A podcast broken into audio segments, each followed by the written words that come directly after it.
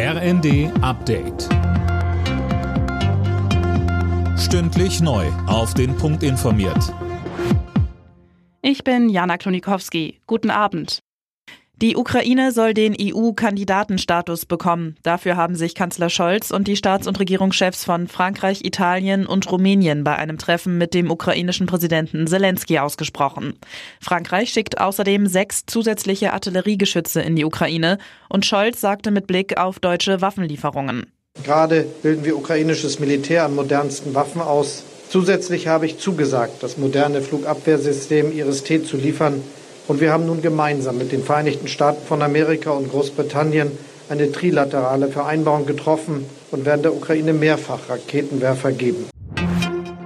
Bundesgesundheitsminister Lauterbach will Corona-Testbetrügern an den Kragen. Wie die Süddeutsche berichtet, will der Minister künftig auf weniger Tests und schärfere Kontrollen setzen.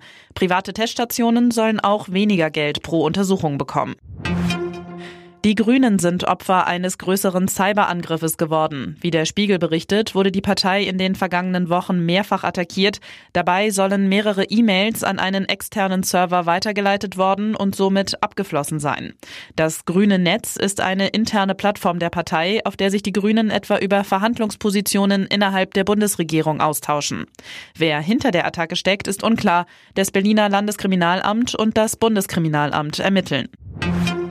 Die Menschen in Frankreich und Spanien leiden weiter unter der aktuellen Hitzewelle. Für die Franzosen ist es die früheste Hitzeperiode in einem Jahr seit Beginn der Wetteraufzeichnungen.